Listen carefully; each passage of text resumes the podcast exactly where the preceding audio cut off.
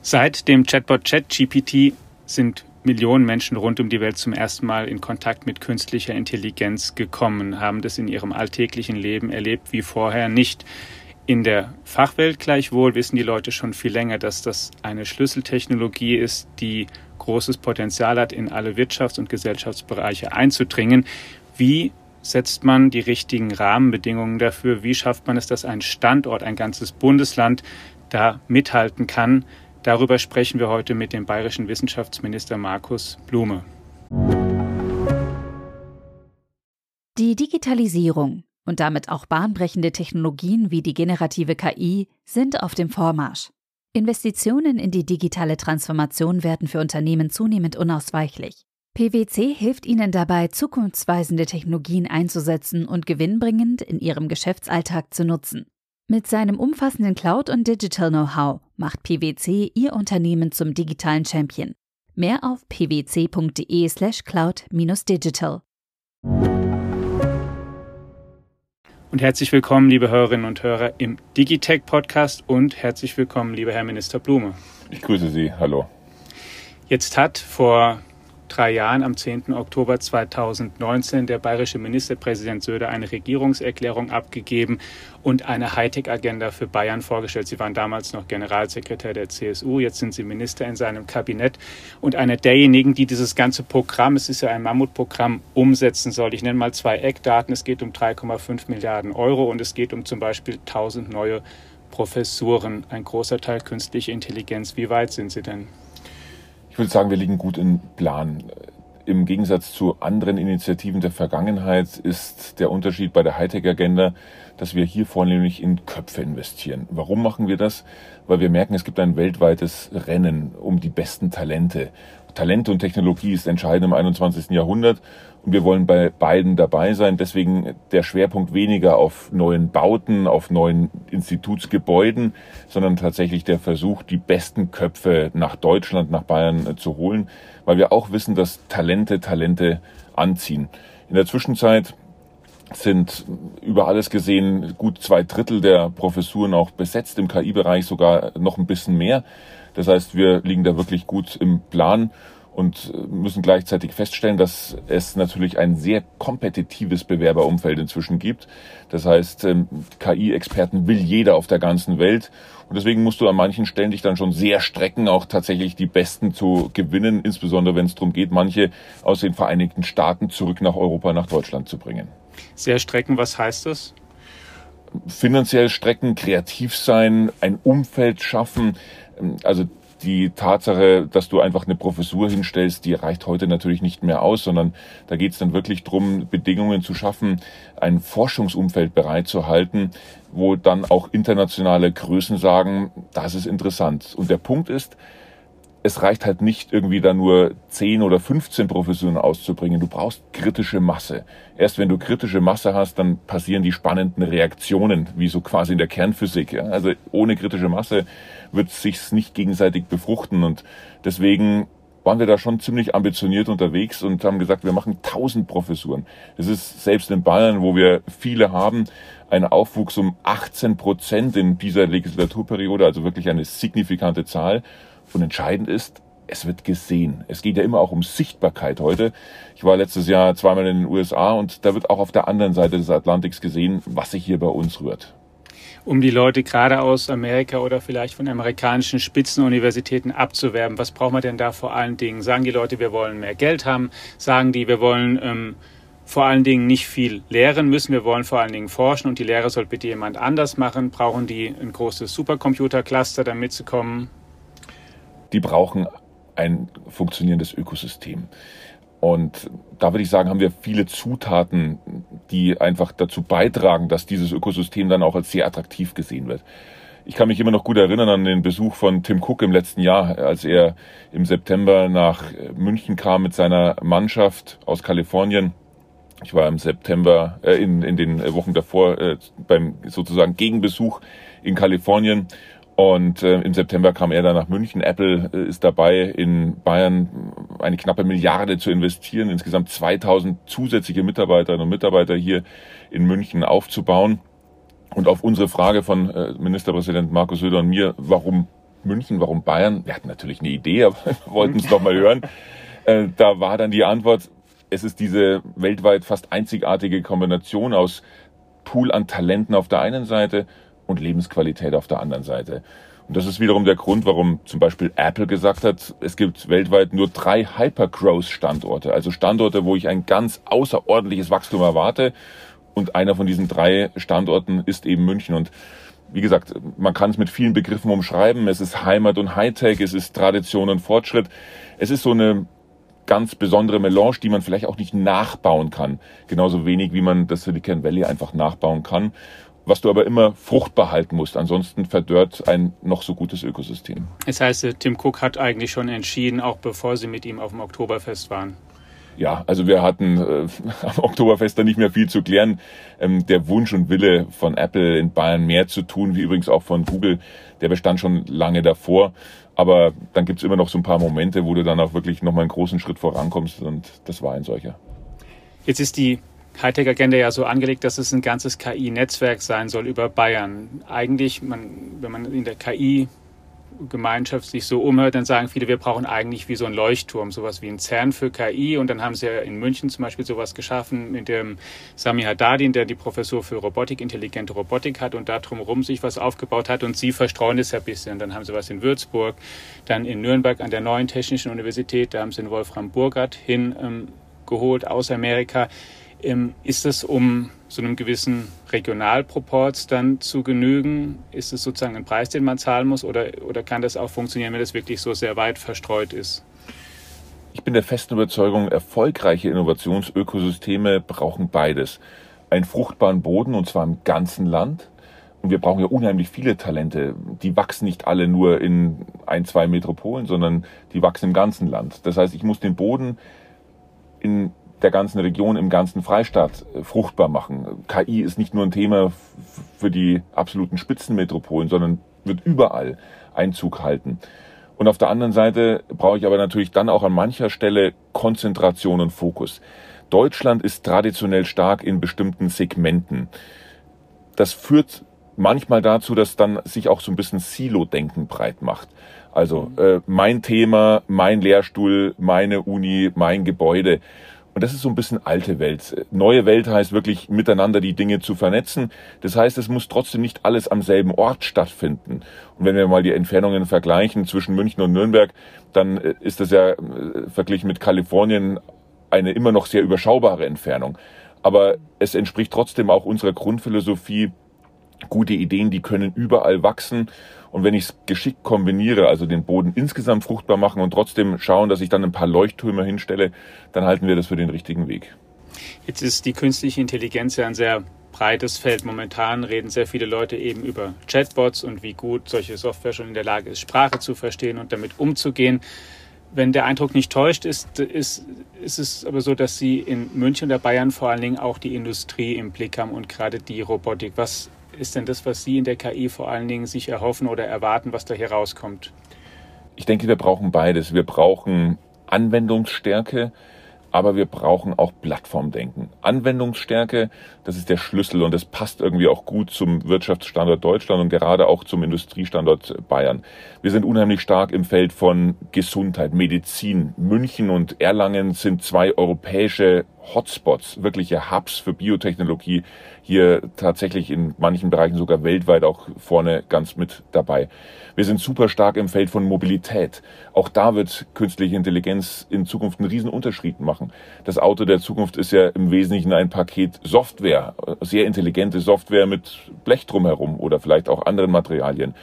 Und so können Sie eigentlich jedes Feld durchdeklinieren, wo industrielle Stärke gefragt ist und auch in, bei uns in Deutschland vorhanden ist und sich überlegen, wie verändert künstliche Intelligenz dieses Feld. Da müssen wir überall dabei sein, weil wir ansonsten erleben würden, dass wir deindustrialisiert werden. Und das wollen wir nicht. Und deswegen reicht es nicht nur sozusagen in der klassischen Produktionstechnik im Maschinenbau vorne mit dabei zu sein, sondern auch ähm, bei all diesen digitalen Schlüsseltechnologien. Aufpassen müssen wir, dass wir da nicht nur sektorale Stärke entwickeln, sondern wir müssen auch überlegen, wie können wir leistungsfähige Plattformen aufbauen, die über alles wirken. Ich will Ihnen ehrlich sagen, ich bin schon sehr beeindruckt von dem, was heute Chatbots zu leisten imstande sind. Das ist für mich so ein Schlüsselmoment wie zum ersten Mal, als du dann in dem Suchschlitz von Google was eingegeben hast. Da öffnet sich das Tor zu einer neuen Welt und du merkst, wow, das ist jetzt eine neue Ära, die irgendwie angeht. Sind wir da dabei bei diesen großen Text-KIs, ähm, bei diesen großen Plattformen?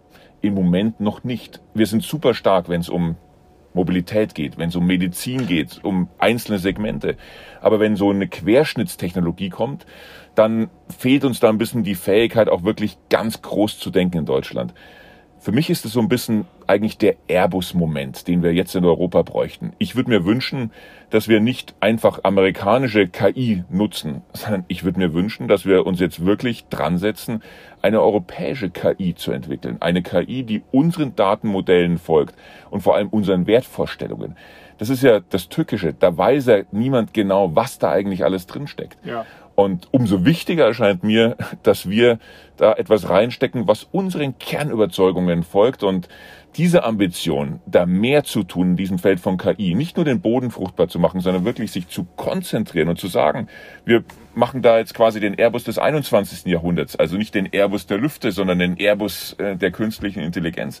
Das müsste unser europäischer Anspruch sein und da hoffe ich, dass wir hier auch einen Impuls aus Bayern herausgeben können. Denn auf den Rest warten oder wollen Sie ja nicht warten. Was ist, macht aus Ihrer Sicht Berlin und was macht Brüssel im Bereich KI? Machen die zu wenig genug oder ist Ihnen das ich sage es mal ganz zugespitzt, schlicht egal. Sie machen hier einfach Ihr Ding. Wir machen einfach unser Ding, weil es andere nicht machen. Wir wollen nicht auf andere warten, aber wir sind Realisten. Unterm Strich sind wir zu klein, um bei den ganz großen Missionen dabei zu sein. Im Feld von Technologie gibt es weltweite Rennen bei den ganz großen Missionen. Also das ist sprichwörtlich der Flug zum Mond oder zum Mars, übertragen auf andere Felder. Äh, wo steht, steht der erste wirklich funktionsfähige Kernfusionsreaktor? Wo steht der erste wirkliche brauchbare Quantencomputer? Wo habe ich eine künstliche Intelligenz, ähm, die wirklich Lebenshilfe im Alltag äh, leisten kann? Und da reicht es nicht nur wissenschaftlich exzellent zu sein und ein paar kluge Köpfe zu versammeln, sondern da muss ich auch ähm, ein industrielles, ein ja quasi nationales, äh, eine nationale Gesamtanstrengung formulieren. Und wenn ich ehrlich sein darf, die sehe ich bei uns in Deutschland überhaupt nicht. Da fehlt gerade auf Bundesebene total der Fokus und die Leidenschaft. Ähm, und wenn ich sehe, wofür in Deutschland Geld ausgegeben wird und wie wenig Technologie da dabei ist, dann ist das etwas, was mich schockiert. Ich war wenn ich das noch sagen darf, im letzten Jahr in äh, Boston und in New York zum Thema Robotik und künstliche Intelligenz an den besten Universitäten der USA und schön ist zu sehen, dass wir da tatsächlich mithalten können in vielen Feldern. Aber an einer Stelle fallen wir ganz stark zurück bei der Frage, wie viel Kapital da zum Einsatz kommt. Da werden woanders Ideen und neue Technologien in Geld gebadet und zwar in staatlichem Geld und zwar auch mit Geldern aus beispielsweise dem Verteidigungsministerium. Das ist ja bei uns total verpönt. Aber Fakt ist, diese neuen Technologien sind natürlich auch sicherheitspolitisch von höchstem Interesse. Und deswegen würde ich mir wünschen, dass wir hier eine aufgeschlossenere Haltung einnehmen, dass wir offensive über das Thema Dual Use reden und das nicht alles in die Schmuddelecke stellen. Da ist es nämlich in Deutschland seit ganz vielen Jahren. Und wenn man sich das 100 Milliarden Paket der Bundeswehr anschaut, was der Bundestag beschlossen hat, dann ist es leider ein Faktum, dass in diesem 100 Milliarden Paket neue Technologie mit null Euro verankert ist. Und das ist wirklich ein Problem, denn diese Technologien sind in jeder Lage absolute Schlüsseltechnologien für morgen, die nicht nur über den Wohlstand entscheiden, sondern auch über Sicherheit. Liegt es an den Entscheidern konkret in Berlin, die dem Thema nicht aufgeschlossen gegenüber sind, oder liegt es an den ich sag's mal auch platt, liegt es an den Deutschen, die vielleicht mit manchmal sowas, mit, mit, mit solchen Themen ein bisschen mehr fremdeln als andere Länder, die es dann gerne nutzen, wenn es komplett fertig ist und funktioniert und ganz perfekt ist, aber am Anfang, sagen wir mal, nicht die, nicht die ähm, First Mover sind. Ich denke, es ist so ein bisschen eine Mischung aus allem. Da kommen Mentalitätsfragen zusammen mit einem Mangel an politischer Ambition. Ich glaube, man muss es schon so deutlich sagen die politische Aufmerksamkeit, die notwendig wäre, zu erkennen, wie wichtig, wie strategisch wichtig diese Dinge nicht für heute sind, aber für in zehn Jahren. Diese Fähigkeit, die ist mir tatsächlich unterausgeprägt. Und das macht auch irgendwo den Unterschied aus.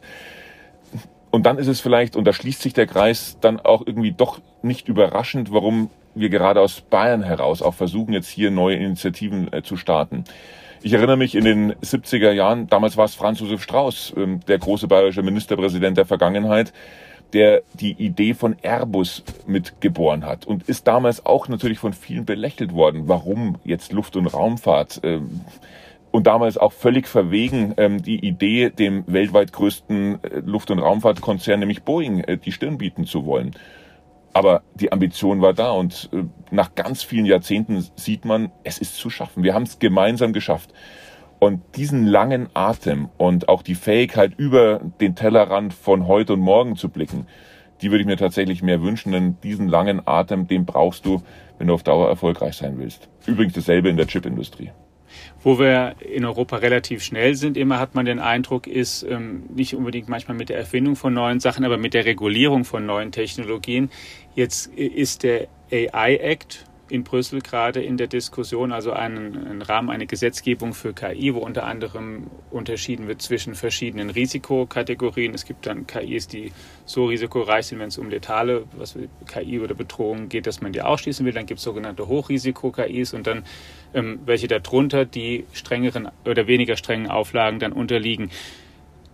Zwei Sichtweisen gibt es dazu. Einerseits sagen Leute, ja, wir brauchen für diese Technologie natürlich einen Rahmen, einen gesetzlichen Rahmen, weil es so grundlegend ist und so neu und bitte nicht ähm, im Nachhinein, damit nicht zu viele Unfälle passieren. Die anderen sagen, ihr reguliert den ganzen Bereich tot. Am Ende ähm, hemmt es hier total die Innovationsfähigkeit und die Erfindungen werden woanders gemacht und wir regulieren dann wieder die Technologie, die aus dem Ausland kommt. Ich denke, es kommt auf die richtige Balance an. Es braucht eine Regulierung, die auf Chancen angelegt ist und nicht eine, die sich ausschließlich von Risikobetrachtungen äh, leiten lässt. Das würde ich mir wünschen. Und ich würde gleichzeitig empfehlen, dass wir uns die Welt hier auch nicht schön trinken. Es gibt ja viele, die sagen, ja, Europa hat ganz hohe Standards, wenn es um Privacy, um Datenschutz geht, wenn es um Datensicherheit geht und auf ganz lange Sicht sei das auch ein Vorteil. Ich glaube schon, dass es ein Vorteil ist, wenn man von vornherein bestimmte ethische Leitplanken und auch regulatorische Leitplanken mitdenkt und die auch mit implementiert.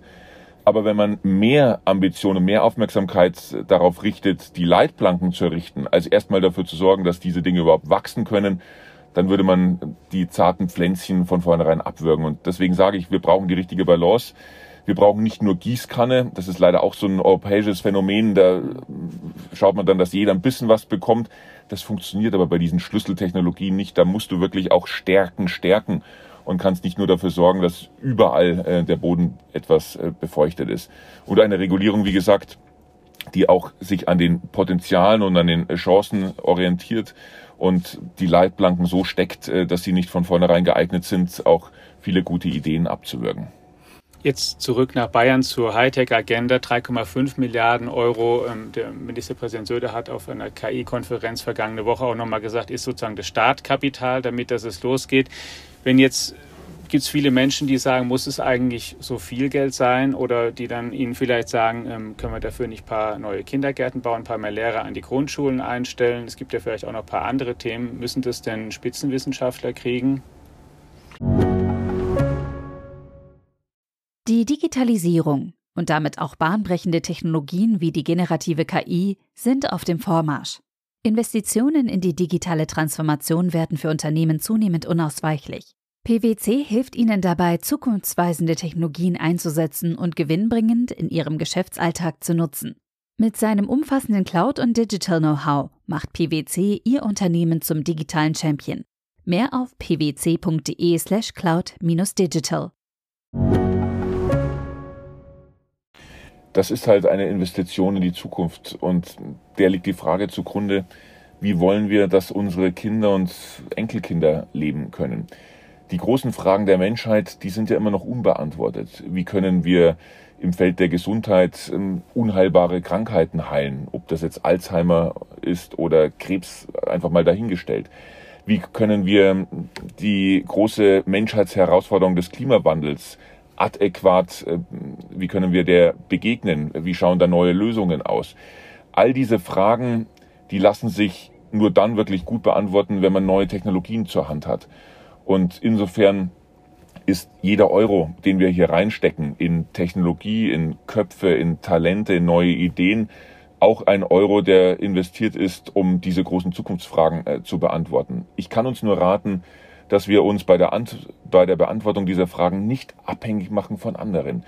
Wir sehen, wohin Abhängigkeiten führen. Europa muss heraus aus der Komfortzone.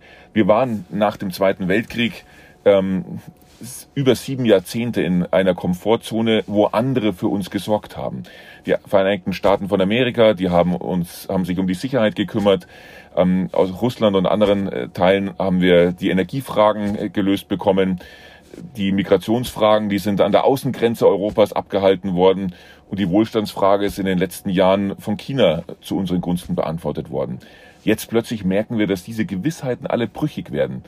Und ich erinnere mich sehr gut an einen Auftritt ähm, der Altkanzlerin Angela Merkel, als sie im Jahr 2017 nach ihrem ersten G7-Gipfel mit Donald Trump äh, kam nach München-Trudering und eine wirklich bewegende Rede gehalten hat, die auch in die Geschichtsbücher eingegangen ist als Truderinger Rede sozusagen.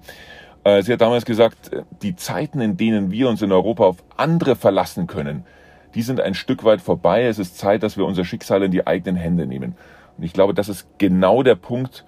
Alleine das Problem ist, in den letzten Jahren ist da noch nicht so viel passiert. Also wir müssen wirklich uns jetzt dran machen, selbst diese Dinge zu beantworten, nicht in neue Abhängigkeiten sich zu begeben, sondern gezielt hier auch in Technologie zu investieren.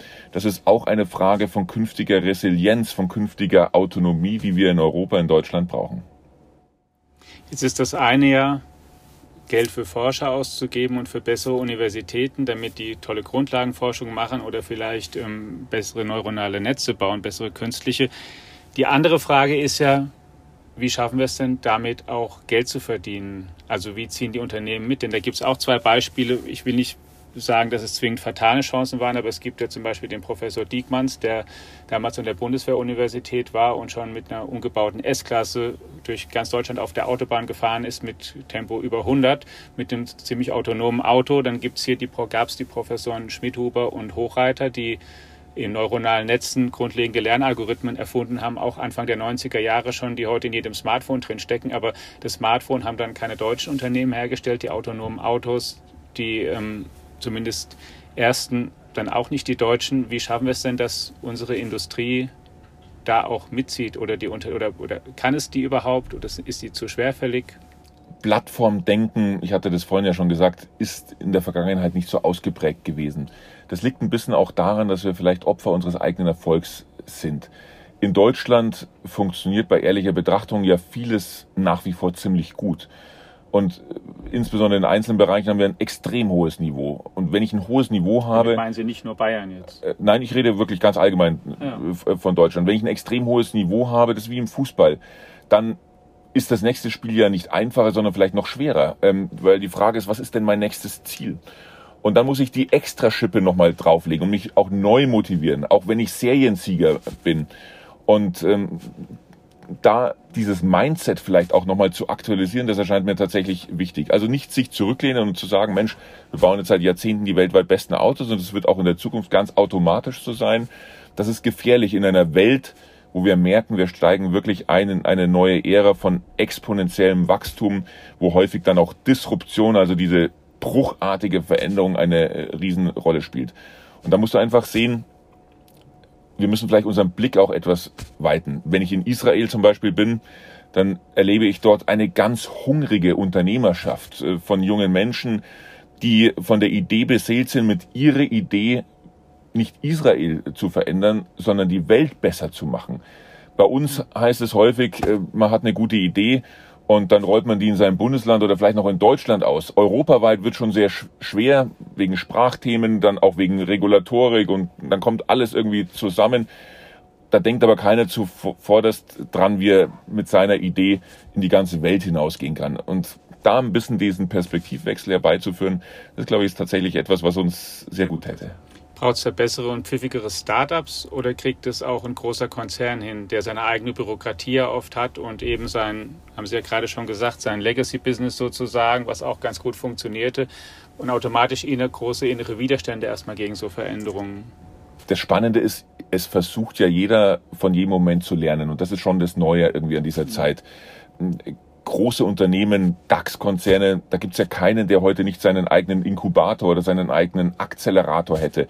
Und das sind dann alles ja Einrichtungen, die bewusst an anderen Orten sind, wo die Freiheitsgrade größer sind, wo man einfach mehr Möglichkeiten und Freiheit hat, auch mal undenkbare Dinge zu denken, die sonst nicht ins Schema passen würden.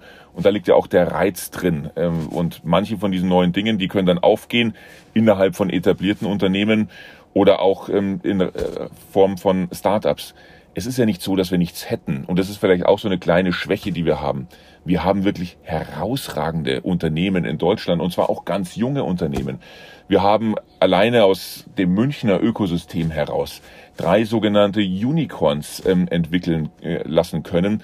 Also Unternehmen, die als sogenannte Einhörner in der Bewertung die Milliardengrenze erreichen, ohne dass sie in der Börse notiert sind. Also wirkliche Unternehmen, die in der Welt Bedeutung haben und auch vom Kapitalmarkt als extrem werthaltig angesehen werden. Da reden wir nur relativ wenig drüber und den meisten sind diese Unternehmen gar kein äh, Begriff und von manchen wird dann so ein Thema wie Flugtaxi vielleicht als Spinnerei abgetan und andere sagen, Mensch, irgendwie neue Buchhaltungssoftware ist eine ziemlich langweilige Angelegenheit. Ähm, ich glaube, etwas mehr Technikbegeisterung und Begeisterung auch für dieses Neue, das könnte da helfen. Aber nochmal, ich erkenne schon einen neuen Geist. Also dieser Wille zu lernen und es auch anders zu machen, der zieht sich wirklich überall durch. Und ich bin jetzt seit genau einem Jahr Minister für Wissenschaft und Kunst. Eine der ersten Dinge, die ich dann auch intern gemacht habe, ist, dass ich innerhalb des Ministeriums so einen eigenen Ort geschaffen habe, wo auch mehr Freiheit äh, vorhanden ist. Einen eigenen Ministerialinkubator, wenn Sie so wollen ähm, wo wir Teams von innen und von außen zusammengesetzt haben, die sich der Frage verschrieben haben, wie können wir mit der Hightech-Agenda noch mehr Gas geben, wie können wir das Thema Technologietransfer, Gründungen, Start-up-Kultur noch stärker voranbringen. Also selbst innerhalb eines Ministeriums funktioniert ohne dass man mit allen Regeln brechen muss. Zur Hightech-Agenda noch zwei Details. Sie müssen mal zwei Begriffe noch erklären. Es gibt ja einen KI-Rat hier in Bayern und eine KI-Agentur. Was machen die? Also KI ist eine der ganz wichtigen Teildomänen der Hightech-Agenda. Die Hightech-Agenda umfasst ja alle Schlüsseltechnologiebereiche, die wir als für uns relevant identifiziert haben. Luft- und Raumfahrt, neue Materialien, Umwelttechnologien, aber Schwerpunkt eben auch Quantentechnologie und gerade künstliche Intelligenz. Allein in den Bereich von künstlicher Intelligenz sind ja über 100 Professuren äh, reingegangen. Und um hier die Vernetzungsarbeit auch äh, zu leisten, haben wir ein Gremium geschaffen, nämlich den KI-Rat, ähm, wo wir die hellsten Köpfe zusammengespannt haben aus den ganz unterschiedlichen Bereichen, aus Medizin, aus der Mathematik, aus äh, der Computerwissenschaft, um dann auch an den Grenzen neue Lösungen zu finden. Das Interessante an unserer Zeit ist ja, dass die spannenden Dinge häufig nicht in der Mitte der eigenen Domäne stattfinden, sondern da, wo sich dann auch Disziplinen berühren. Und diesen Austausch zu befruchten, zu institutionalisieren, dazu gibt's den KI-Rat. Und die KI-Agentur ist dann, wenn Sie so wollen, die Geschäftsstelle, die versucht, ähm, äh, im besten Sinne des Wortes ähm, hier den Motor auch dann zu ölen. Und die neuen Professoren, die suchen die Unis selbst aus. Ja, und ähm, auch da war es zweigeteilt. Wir sind auch da neue Wege gegangen. Die eine Hälfte ist in einem wettbewerblichen Verfahren vergeben worden. Das heißt, das sind die besten Konzepte dann äh, prämiert worden und haben den Zuschlag bekommen und die Stellen damit. Und äh, bei der anderen äh, Hälfte haben wir dafür gesorgt, dass wirklich an jeder Hochschule in Bayern das Thema KI auch verankert wird, weil das eine solche Schlüsseltechnologie ist, an der in Zukunft niemand vorbeikommen wird. Es wird den Weg, wie wir lebe, leben, wie wir kommunizieren, wie wir uns fortbewegen, wie wir arbeiten, fundamental verändern im Sinne von ergänzen.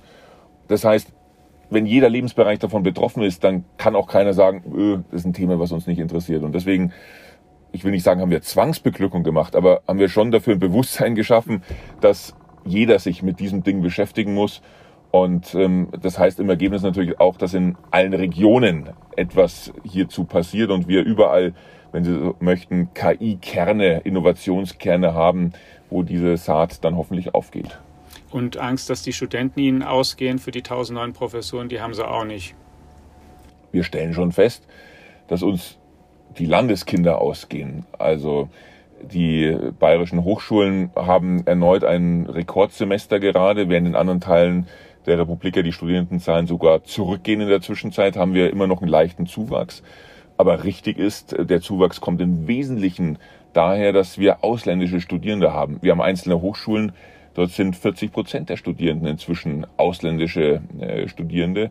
Und das zeigt, wie eklatant die Fachkräftelücke ist, die wir in Deutschland haben. Und das bedeutet am Ende ja nur, dass wir noch internationaler werden müssen, dass es nicht reicht, nur die Landeskinder ordentlich auszubilden, sondern dass wir wirklich die Arme weit aufmachen müssen, um die besten Talente der Welt zu uns nach Deutschland, zu uns nach Bayern zu bringen.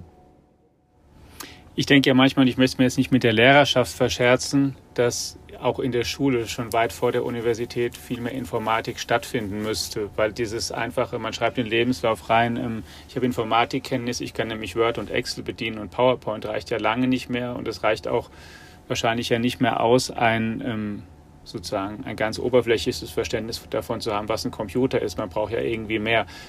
Sehen Sie das auch so? Absolut. Und ich habe das Gefühl, jetzt kommt unser Gespräch richtig in Fahrt und wir kommen wirklich zum Eingemachten wenn man das ganz genau betrachtet, muss man ja sagen, dass das, was jetzt hier sich mit den neuen Möglichkeiten der Algorithmik auftut, eine echte Kulturrevolution ist. Und wenn es so ist, dass man in der Schule die elementaren Kulturtechniken lernen soll, lesen, rechnen, schreiben, so. dann ist doch eigentlich logisch, dass in Zukunft algorithmisches Denken mit dazugehört. Und um es jetzt vielleicht noch einen Schritt größer zu machen, eigentlich ist es eine der ganz großen Wenden der Menschheit, also eine quasi kopernikanische Wende des Denkens, wie sie Kant damals äh, formuliert hat, die jetzt erneut stattfindet, weil wir erleben, dass Technologie so leistungsfähig ist, dass du sie an manchen Stellen vielleicht nicht mehr unterscheiden kannst, die künstliche Intelligenz von der natürlichen Intelligenz. Das macht natürlich was mit Menschen und es nicht einfach nur geschehen zu lassen, sondern die Menschen befähigen, im Sinne von, wenn Sie so möchten, digitale Aufklärung, zu verstehen, was da passiert hinter der Oberfläche, hinter der glitzernden Oberfläche der sozialen Netzwerke und ähm, der Smartphones, das ist für mich wirklich eine so elementare Aufgabe. Die haben wir in den bayerischen Lehrplänen neu und viel stärker auch äh, verankert. Aber wie alles äh, in der letzten Zeit ist auch das ein Weg und die Entwicklung geht so schnell, dass ich das Gefühl habe, dass das, was man vor drei, vier Jahren hier besprochen und verankert hat, äh, inzwischen schon wieder aktualisierungsbedürftig ist. Ja, jetzt müssen Sie sich mal verscherzen noch. Welche Fächer schmeißen wir denn raus jetzt? Denn das kann man ja nicht bei Wahlpflichtfach oder Zusatzunterricht lassen, sondern wenn das irgendwann einen größeren Teil ähm, einnehmen soll, müssen vielleicht auch mal Fächer, die man sehr traditionell und sehr lange gehegt und gepflegt hat und die wirklich elementar waren, halt vielleicht mal vom Stundenplan auch ganz runter. Schule muss mehr ein Raum werden, noch mehr als es in den letzten Jahren schon der Fall war, wo man nicht Wissen paukt, äh, sondern wo man befähigt wird, sich zurechtzufinden in dieser neuen Welt. Und weil das jetzt bei Ihnen schon so durchklang, Sie haben es nicht formuliert, aber die Frage, brauche ich dann in Zukunft noch Musik zum Beispiel oder irgendwie noch Geografie, weil ich habe doch hier tolle Apps, die können das alle.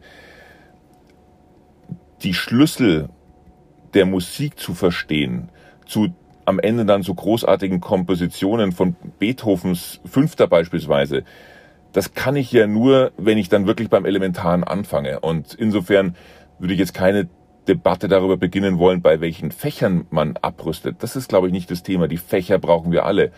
Aber den Ansatz, wie gehe ich daran didaktisch, also wirklich befähigen, das scheint mir der Schlüssel zu sein. Ähm, und reine Fakten, die sind in der Zukunft nicht mehr so bedeutsam, denn da werde ich ganz viele Assistenztools haben, die mir diese Fakten dann auch immer wieder, und zwar auf der Höhe des Tages, zur Verfügung stellen. Wenn Sie mal jetzt, jetzt nicht mehr ein. Jetzt fällt mir nichts mehr ein. Wenn Sie mal von jetzt weiter in die Zukunft gucken, sagen wir mal als die nächsten fünf Jahre und mal sich äh, selbst Gedanken da machen, was kann dann KI und wo wird sie die größte Rolle spielen? Was denken Sie da? Jetzt werde ich, glaube ich, langweilig, denn Ach, mir fehlt ein bisschen, mir fehlt ein bisschen die Vorstellungskraft, ich glaube, uns allen fehlt die Vorstellungskraft. Und ich versuche es nochmal grundsätzlich zu beantworten. Der Mensch ist nicht eigentlich, glaube ich, von seiner Biologie her gemacht für eine Welt des exponentiellen Wachstums. Wir verstehen lineare Prozesse. Also jedes Jahr kommt eine Scheibe dazu, das verstehen wir. Ähm, etwas, was sich alle anderthalb Jahre äh, verdoppelt, wie die Leistungsfähigkeit ähm, von Digitalisierung, von Computern, da unterschätzen wir gnadenlos, was das bedeutet. Wenn sich etwas alle anderthalb Jahre verdoppelt oder zwei Jahre, das ist ja so das alte Mursche Gesetz seit über 50 Jahren, dann heißt es ja auf Sicht von 15 oder 20 Jahren, dass wir über den Faktor 1000 reden. Also es hat sich zehnmal dann verdoppelt und wenn man Mathe-Grundkurs hatte, dann kann man relativ schnell ausrechnen, ähm, zweimal, zweimal, zweimal, zwei und so weiter. Das, also zwei hoch zehn ist dann am Ende ungefähr 1000. Und wenn ich dann nochmal 15 Jahre drauflege, dann rede ich schon über den Faktor eine Million. Und wenn wir uns jetzt vorstellen, all diese tollen Gadgets, all diese Technologie, die wir heute um uns herum haben, was wird die können, wenn sie eine Million Mal so leistungsfähig ist? Und wir reden jetzt nicht von einem Jahrhundert, sondern wir reden von einem Zeitraum von vielleicht 30 oder 40 Jahren. Dann, glaube ich, ist die Betrachtungsweise schon richtig zu sagen, wir werden, der Ministerpräsident sagt, wir, wir sehen da den, ein, ein Licht unter der Tür, die einen ganz schmalen Spalt offen ist. Und wir haben keine Vorstellung, was dahinter äh, sich alles noch verbirgt und uns erwartet. Und wir können eigentlich diese Sache nur so annehmen, dass wir sagen, wir gehen damit größtmögliche Offenheit ran und versuchen so viel wie möglich an diesen Potenzialen zu heben. Und zwar immer so, dass die Technik dem Menschen dient und wir nicht irgendwann der Versuchung erliegen, dass wir dann nur noch der Technik dienen. Was bleibt denn von Ihrem Beruf oder dem Ihrer Mitarbeiter dann eigentlich noch übrig? Ich meine es im Hinblick auf Folgendes. Wenn wir jetzt vorher immer sozusagen Industrie und industrielle Revolution betrachtet haben, die hat die Muskelkraft ersetzt und dann viele mechanische Routinen übernommen irgendwann. Jetzt kommt Software, die zum Teil das, was wir mit dem Gehirn machen, eben übernimmt und da auch immer mehr Routinen übernimmt. Und ich hoffe, ich kriege es richtig zusammen, aber ich glaube, es war Christine Lagarde, die EZB-Präsidentin, die mal auf einer Feierstunde der britischen Notenbank sagte, da ging es dann auch um, um KI und sagte dann, naja, zum damaligen Gouverneur, jetzt sind wir noch hier, ob der Notenbankchef in 50 Jahren hier noch reinkommt und wirklich viel macht, außer ein bisschen die Maschinen zu polieren, werden wir mal sehen. Ähm, ich glaube natürlich nicht, dass da kein Personal mehr ist, aber wenn Sie mal das sozusagen betrachten für die Arbeitswelt, was bedeutet KI denn auch für einen Beruf, wie, wie, wie Sie ihn ausüben? Zwei Antworten. Das eine ist, ich denke, der Mensch wird immer den Unterschied machen. Und dazu ist ein biologisches System wie der Mensch einfach zu komplex, auch zu unberechenbar, zu wenig ausrechenbar. Er ist am Ende immer für eine Überraschung gut. Und deswegen denke ich, wird es eine lange Zeit noch dauern, bis wirklich künstliche Intelligenz in der Lage ist, mit dem Wahnsinn des Alltags zurechtzukommen. Auf der Straße, daheim, wo auch immer. Das heißt, der Mensch muss sich aus meiner Sicht keine Sorgen machen um seine Stellung. Es wird vielleicht so sein, dass ganz selbstverständlich Maschinen dann bestimmte Dinge irgendwann besser können und trotzdem habe ich ein besseres Gefühl, wenn ich es wirklich von einem Menschen bekomme eine Journalistin hatte mir mal vor ein paar Jahren gesagt, irgendwann gibt es dann auf der Zeitung so quasi einen Stempel drauf, wir machen Biojournalismus. Das ist ja heute kein Problem. äh, also werden Sie, Herr Ambruster, dann auch bei sich draufstempeln. Ja, ich mache äh, hier äh, Bio-Interview, also Mensch äh, zu Mensch. Das wird vielleicht so ein Qualitätssiegel sein, wie in der Landwirtschaft, also besonders werthaltig äh, in gewisser Weise. Das ist meine eine Antwort. Die zweite Antwort ist, Technik hat ja, wenn wir das mal rückblickend anschauen, nie dazu geführt, dass irgendwas komplett verdrängt wurde. Ähm, jedenfalls jetzt nichts von den Fundamentaldingen. Klar, die Videokassette ist verschwunden, sind andere Medien dann dazugekommen. Ähm, aber beispielsweise das Buch schon millionenfach totgesagt und äh, gleichzeitig immer noch da. Es wird einfach ergänzt. Der Taschenrechner hat auch nicht dazu geführt, ähm, dass wir das Rechnen verlernt haben, sondern er versetzt uns in die Lage, viele Dinge heute viel schneller und unkomplizierter zu erleben. Ich sehe jedenfalls künstliche Intelligenz als ein extrem mächtiges Werkzeug für die Menschheit, Dinge zu lösen, wo heute unsere natürliche Intelligenz einfach nicht ausreicht. Zum Schluss die Frage, wenn Sie sich eine Wunsch-KI wünschen könnten für Sie persönlich, die Ihnen ein, sozusagen ein mächtiges Werkzeug, was wäre das, was es heute noch nicht gibt? Tja, also meine praktische Intelligenz zum Beispiel, die ist nicht so top ausgeprägt. Und wenn es da was gäbe, was mir daheim äh, bei den alltäglichen Dingen äh, daheim zur Hand ginge, ähm, dann wäre das etwas, was in meinem persönlichen Umfeld sicherlich sehr geschätzt würde. Sagt Markus Blume, Wissenschaftsminister in der bayerischen Staatsregierung. Ganz herzlichen Dank für Ihre Zeit und für das Gespräch. Und Ihnen, liebe Hörerinnen und Hörer, vielen Dank, dass Sie einmal mehr eingeschaltet haben. Natürlich informieren wir Sie nicht nur über künstliche Intelligenz in diesem Podcast, sondern auch alle anderen technologischen Entwicklungen, von denen wir glauben, dass Sie auch davon Kenntnis haben sollten und natürlich auch nicht nur im Podcast, sondern auf allen Kanälen der FAZ. Bleiben Sie uns gewogen, bleiben Sie gesund und wenn Sie mögen, bis nächste Woche wieder. Danke.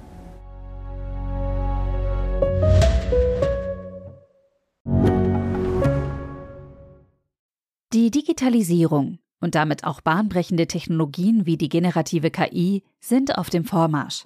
Investitionen in die digitale Transformation werden für Unternehmen zunehmend unausweichlich. PwC hilft ihnen dabei, zukunftsweisende Technologien einzusetzen und gewinnbringend in ihrem Geschäftsalltag zu nutzen.